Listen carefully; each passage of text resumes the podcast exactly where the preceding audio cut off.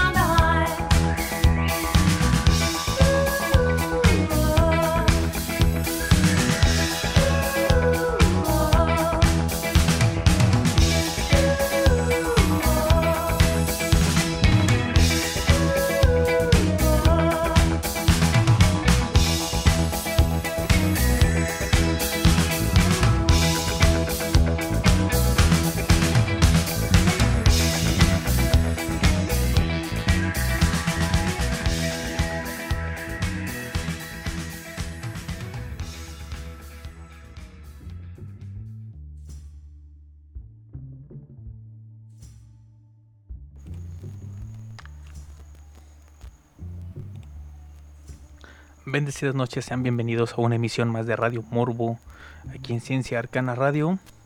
Se está acabando el mes y realmente las conspiraciones no han dado muy buen material, ni siquiera los de broma han logrado sacarme una sonrisa con sus ocurrencias. Así que mejor, que mejor que crear uno mismo sus propias teorías de conspiración. Y aquí, en Radio Morbo, les voy a dar la exclusiva en esta emisión de mi propia y más reciente teoría de conspiración que eh, ha resultado de una conjunción de situaciones y material que he estado viendo en el internet. Y hasta cierto punto podría llegar a decir que eh, casi casi llegó a convencerme.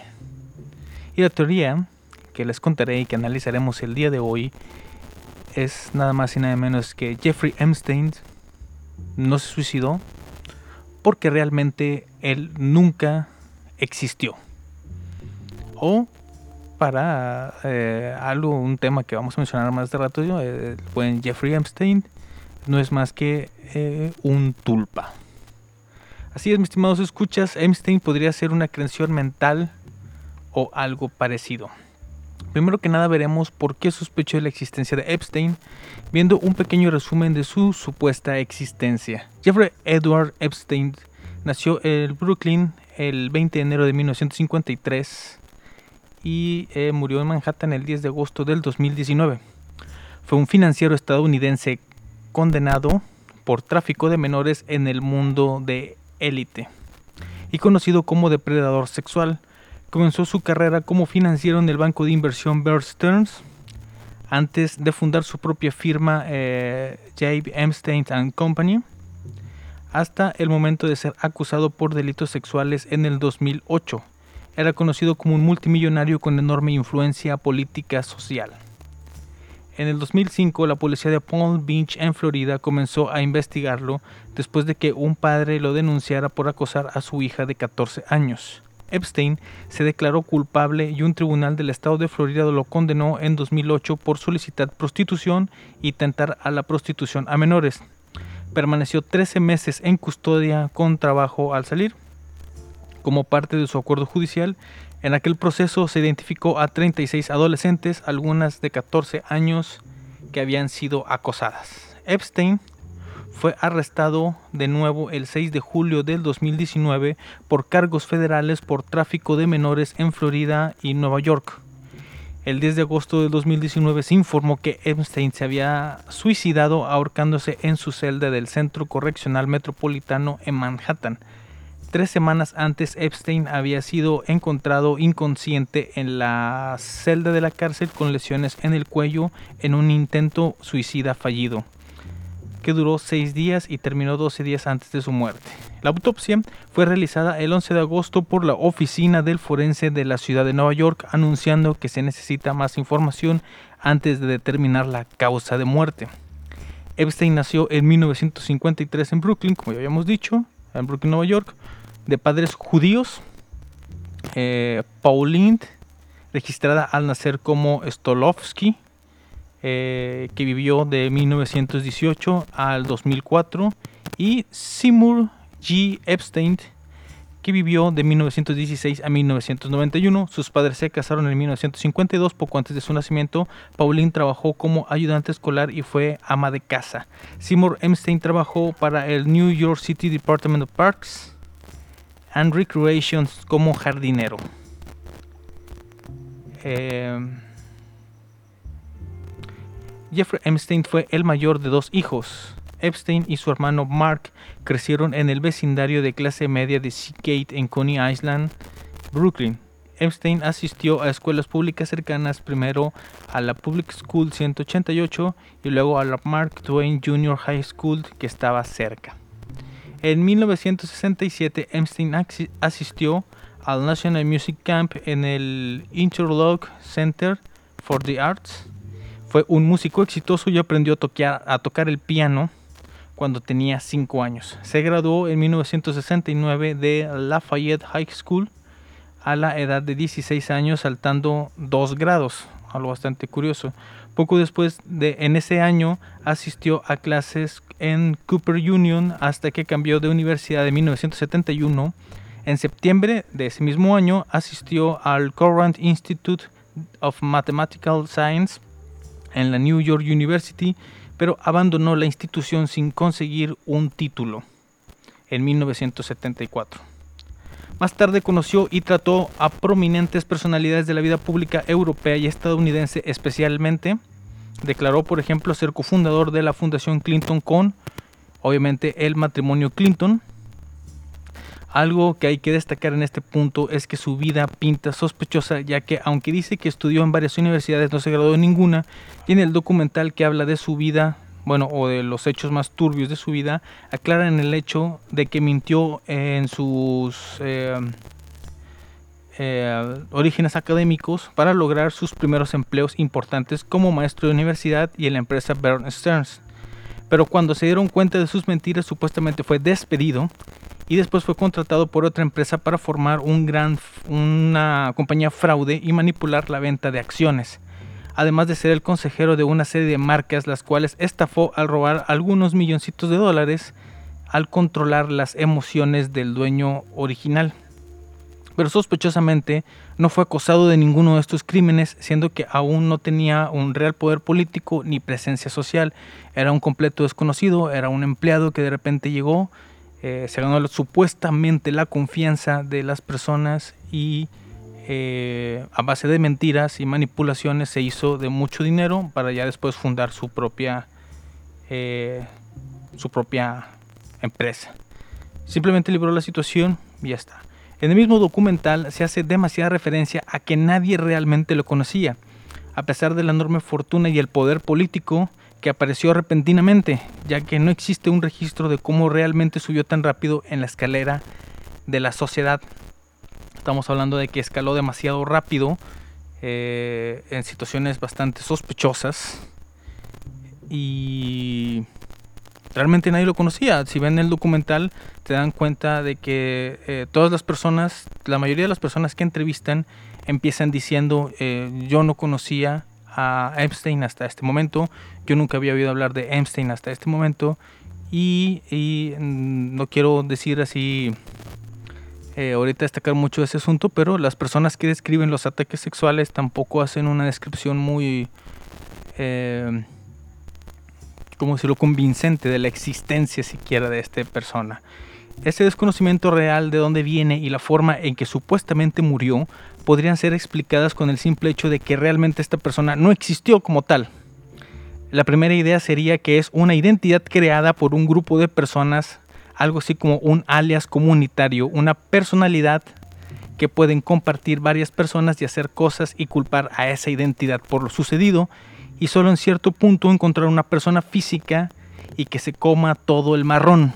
Todo lo que dejan las demás gentes, esta persona es la responsable. Después de este corto musical, les hablaré de un caso muy importante que servirá como ejemplo de lo que es utilizar una eh, personalidad para eh, cubrir errores. Y es algún caso muy, muy interesante, por cierto. Así que mientras tanto los voy a dejar aquí con el maestro de las marionetas Master Puppets de Metallica y regresamos en un momento.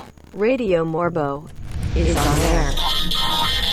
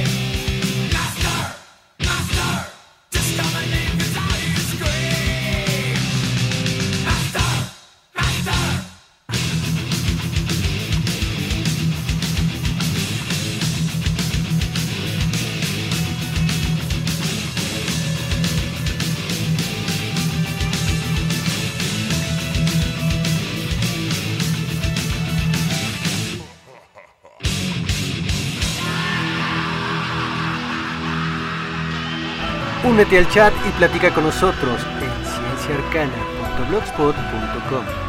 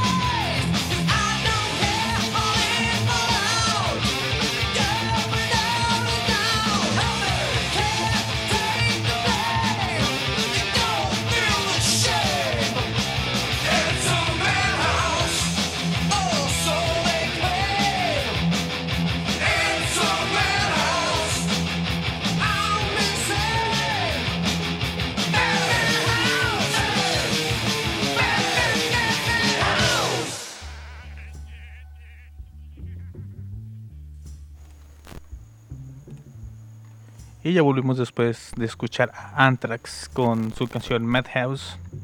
Y anteriormente tuvimos a Metallica con Master Puppets. Siguiendo con el tema, ahora les voy a platicar de un caso real de lo que les estaba diciendo, de utilizar un seudónimo eh, comunitario que se ha utilizado muchas, muchas, muchas veces. Y a lo mejor, si no conocías esta historia, vas a ir a checar a ver si alguna película que en algún momento vistes fue hecha por este director que nunca, que nunca existió. Su nombre es Alan Smithy, o sus variantes Alan Smithy o Alan Smithy. es un seudónimo asumido por los directores de cine estadounidenses cuando por cualquier motivo repudian el resultado de su producción cinematográfica y no quieren aparecer en los créditos de la película. Este seudónimo fue acuñado por el Sindicato de Directores de Estados Unidos en 1968 y se usó oficialmente hasta el año 2000 para manifestar la insatisfacción del director por no haber tenido el control creativo deseado sobre la película. Según las reglas de su uso, el director se comprometía a no comentar las causas concretas que le llevaban a tomar tal decisión o incluso a no reconocer que él era el director real. Este seudónimo también ha sido utilizado por otros trabajadores del gremio cinematográficos como los guionistas. El primer caso documentado de utilización de este seudónimo data de 1967, aparentemente durante la filmación del western Death of the Gunfighter. Sus directores Robert Turing y Don Siegel, quien ya había dirigido en 1956 el clásico Invasión of the Body Snatchers, sufrieron un típico caso de diferencias artísticas o diferencias creativas, y el resultado fue que ninguno quiso hacerse cargo de lo que había filmado. La situación los obligó a buscar un nombre reemplazante, siendo elegido el de Alan Smithy, que había sido sugerido por el sindicato de directores. De todos modos, no está del todo claro cuándo se utilizó el seudónimo por primera vez, debido a que Dead of Gunfighter se estrenó en 1969 y curiosamente fue, y curiosamente fue bien recibida. Un año después del estreno de Fate In, film romántico que fue dirigido por June Taylor, pero atribuido al señor Smithy. Después le siguieron Dennis Hopper en Catch Fire porque estaba muy descontento con el resultado final. Lo mismo le pasó a Kiefer Sutherland, que no acabó del todo satisfecho con Woman Wanted, se busca mujer. El caso más peculiar es el de Dune de 1984 de David Lynch, aunque el director sí aparece en los créditos de esta película, cuando decidió hacer la versión televisiva se negó a poner su nombre y en su lugar podemos ver el de Alan Smithy. Tanta expectativa provocó este nombre que tiene hasta su propia parodia, la comedia Anne Alan Smith Films Fun Hollywood Burn, dirigida por Arthur Hiller, director de Love Story. Contaba cómo es rodar a las órdenes de Alan Smithy. Curiosamente, el propio Arthur Hiller decidió utilizar el seudónimo porque, según cuenta, el productor no le dejó la suficiente libertad creativa. No fue esta la única vez en la que fue parodiado, ya lo ha sido en varias ocasiones o tomado como un elemento de comedia. Por ejemplo, en un episodio de la serie de Los Simpson, la familia protagonista ve un anuncio acuñado por Smithy, pero que realmente ha sido dirigido por el señor Burns, tras la insatisfacción de este con la verbalización de energía nuclear de Homero Simpson. También hay que aclarar un poquito, en la trama de la película de An Alan Smith Movie, eh, básicamente era un director que se llamaba así eh, Alan Smithy y que, eh, que estaba haciendo una película, no le gustó lo que había hecho, pero él no podía utilizar el seudónimo de Alan Smithy porque así se llamaba él y eso le complica mucho la, la realización y deja situaciones bastante cómicas. Échenle un ojazo. Con el paso de los años, la fama de esta firma no ha sido demasiado buena, por lo que en el 2000 el sindicato de actores dejó de usarlo como seudónimo oficial, pero muchos directores siguen utilizándolo en las películas de las que menos orgullosos se sienten. Hay una historia apócrifa que sugiere que Alan Smithy es, un anagrama de The Alias Men o los hombres con un alias, pero es completamente falso este, este asunto. Algunos videos musicales hechos por este personaje, porque también ha participado en videos musicales, está I Will Al- Always Love You de Winnie Houston, Heaven and Hell de Salt and Pepper, Digging the Grave de Fate No More, a Mystery de Sarah McLachlan, algo así, y Under the Bridge de The Red Hot Chili Peppers, que es la canción que estamos a punto de escuchar para seguir contando esta historia en unos momentos más y eh, la siguiente supuesta teoría que he creado eh, alrededor del señor Epstein es que posiblemente él sea una creación eh, mágica conocida como un tulpa, pero eso lo veremos después de escuchar unas bonitas canciones. Radio Morbo is on air.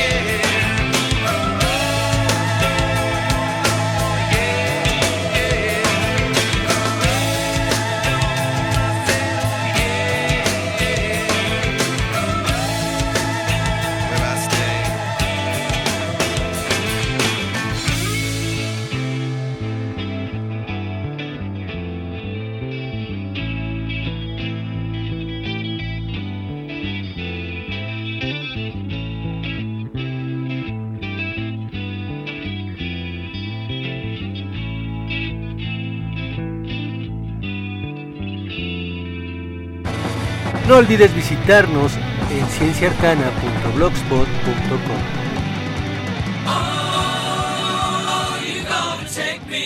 tonight?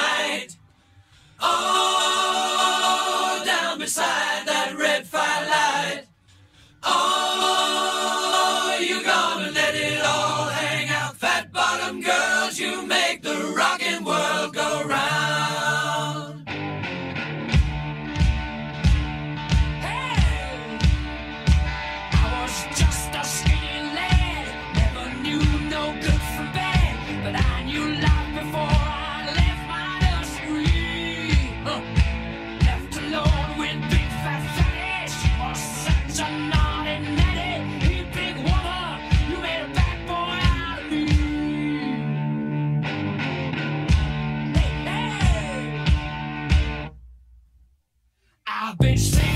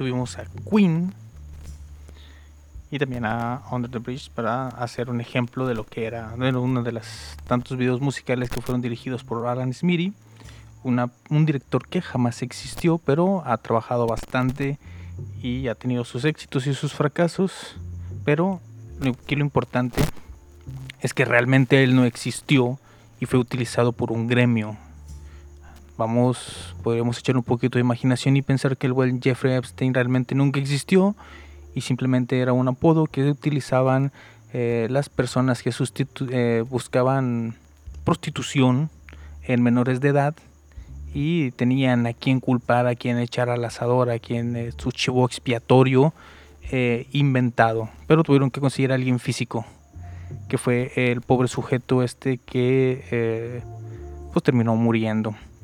Bueno, ahora vamos a, vamos a hacer que ese tiburón salte, vamos a meterle un poquito más de imaginación al asunto. ¿Y qué tal si realmente Jeffrey Epstein eh, él realmente fuera una, una creación eh, un poquito más paranormal, vamos a decirlo de esta manera, más fantasiosa? ¿Qué tal si Jeffrey Epstein realmente es un tulpa?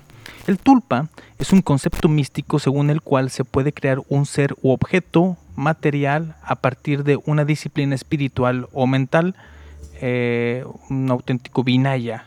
Los textos budistas de la India lo denominan aparición irreal, ilusoria o creada por la mente. El término tulpa proviene del tibetano construir. Tulpa suele ser usado como sinónimo de emanación mágica, cosa conjurada, fantasma o forma del pensamiento. Algunos practicantes modernos del budismo utilizan el término para referirse a un tipo de amigo imaginario. El tulpa es una construcción mental, un ente místico creado por un acto de la imaginación y de la voluntad que adquiere consistencia física. Es como un fantasma o ectoplasma formado por un monje o iniciado después de una larga meditación. No es una simple visión, sino un fenómeno dotado de consistencia física que es capaz incluso de emitir olores y sonidos, entre otras cosas. Puede tomar la forma de un animal, un objeto, un edificio, un paisaje y, como no, de un ser humano. Según el eh, Vajrayana, esto es posible porque el mundo, el universo entero es un flujo de conciencia y por lo tanto no hay ningún fenómeno que exista fuera de esta misma.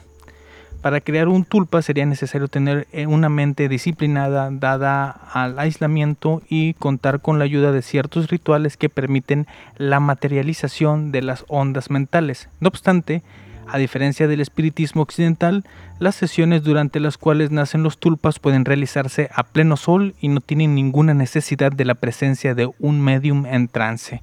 Según la creencia, al hacerlo, este ser se hace visible a otras personas, llegando incluso a adquirir voluntad propia. Por lo general, estas proyecciones mentales tendrían una vida corta.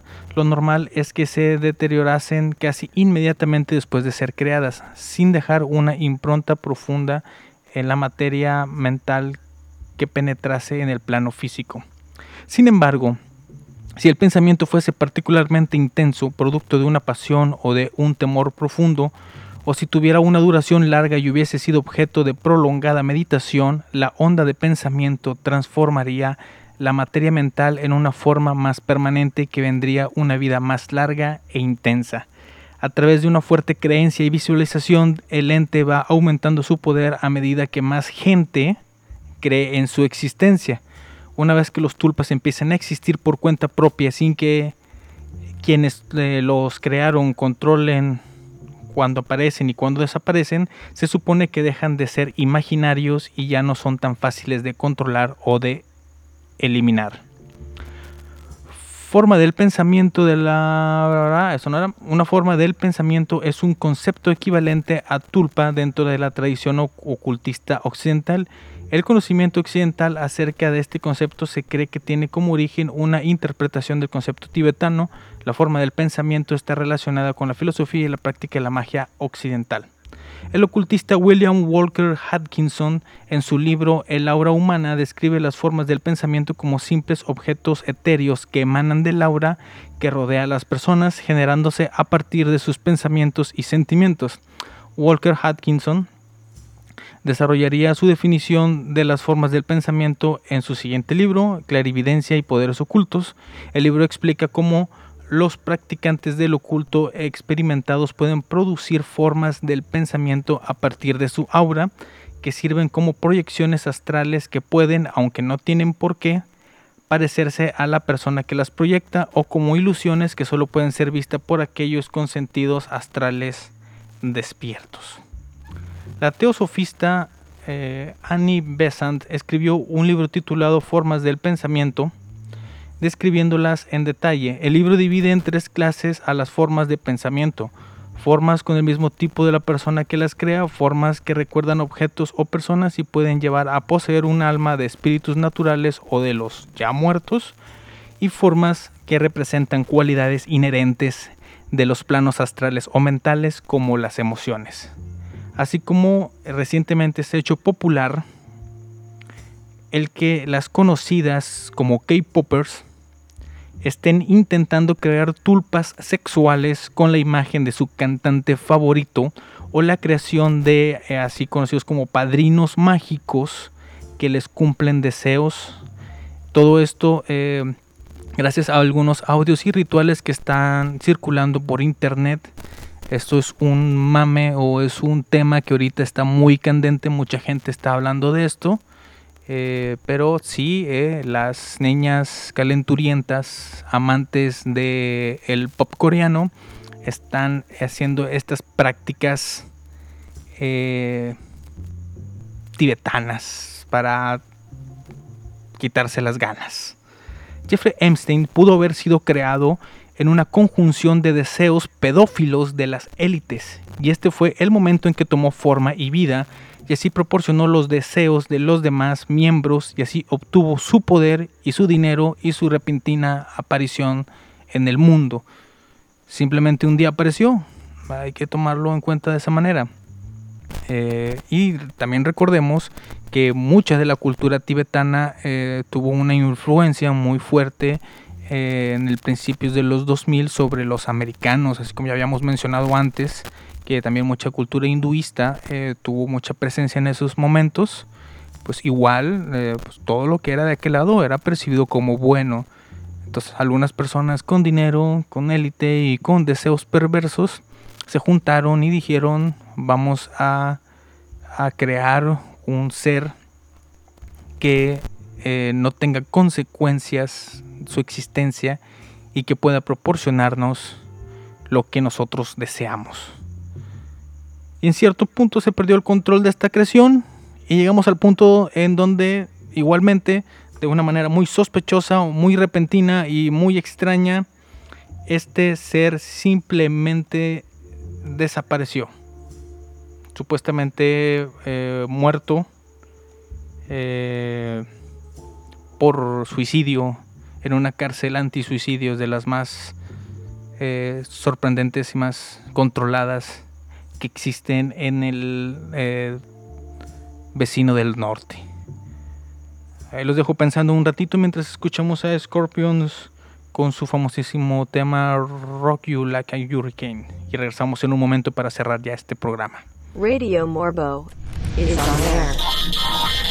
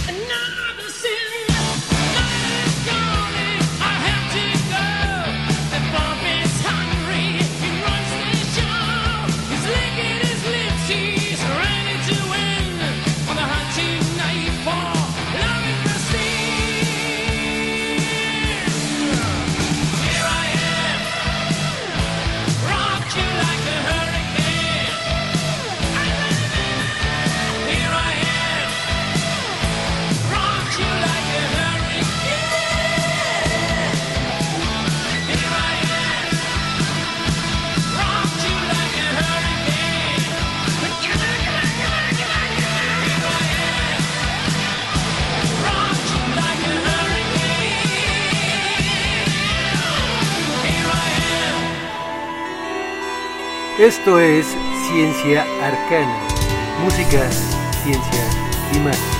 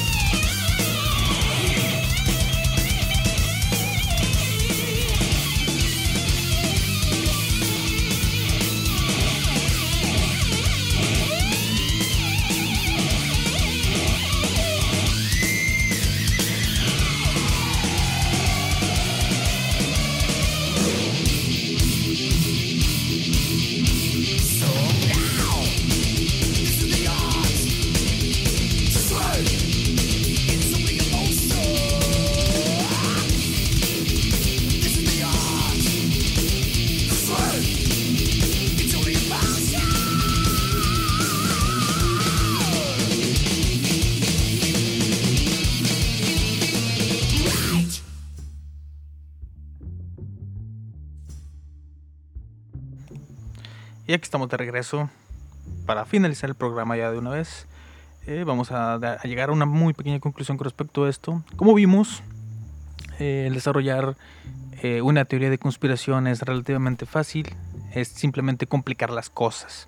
La explicación más simple siempre queda, bueno, no siempre, pero muchas de las veces queda descartada y simplemente hay que ir buscándole lo que sea lo más complicado posible y, y darle esa explicación a alguna situación en concreto. Como podemos ver, simplemente eh, todos sabemos, lo hemos visto, eh, Jeffrey Epstein simplemente era una persona que se llegó a colocar de una manera mm, aún así misteriosa dentro de eh, ciertos círculos de poder de los Estados Unidos y proporcionó y solicitó el servicio de prostitución a menores de edad y pues traficó con estas personas y sus influencias para poder este salir librado muchas veces. Bueno mm, dos veces no eh, perdón creo que fueron cuatro veces en total las que salió librado hasta que ya eh, por fin le dieron cuello o se dio cuello él mismo eh, en esa celda.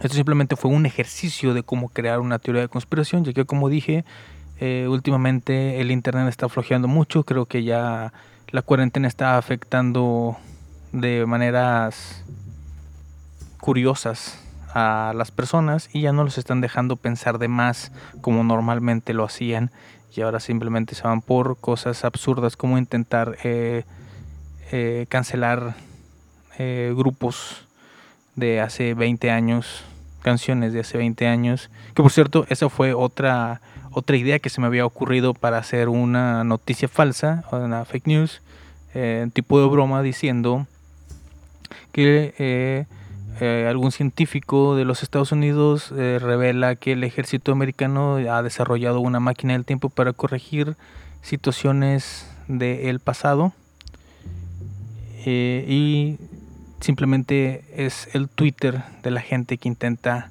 corregir esos supuestos errores del pasado. Eh, yo sé que así relatado de esta manera no tiene ninguna broma, no, tiene ningún chiste, pero en mi cabeza había sonado bastante bien. Pero cuando me escuché a mí mismo decirlo, por eso lo descarté. Bueno, mi nombre es Ángel Morales, mejor, mejor conocido como El Morbo, y simplemente me queda, como siempre, invitarlos a que escuchen eh, toda la programación de Ciencia Arcana Radio, que es por ejemplo los jueves y los domingos de 11 de la mañana a 1 de la tarde tenemos Transfilosofía y luego la volvemos a tener a las 7 y a las 9.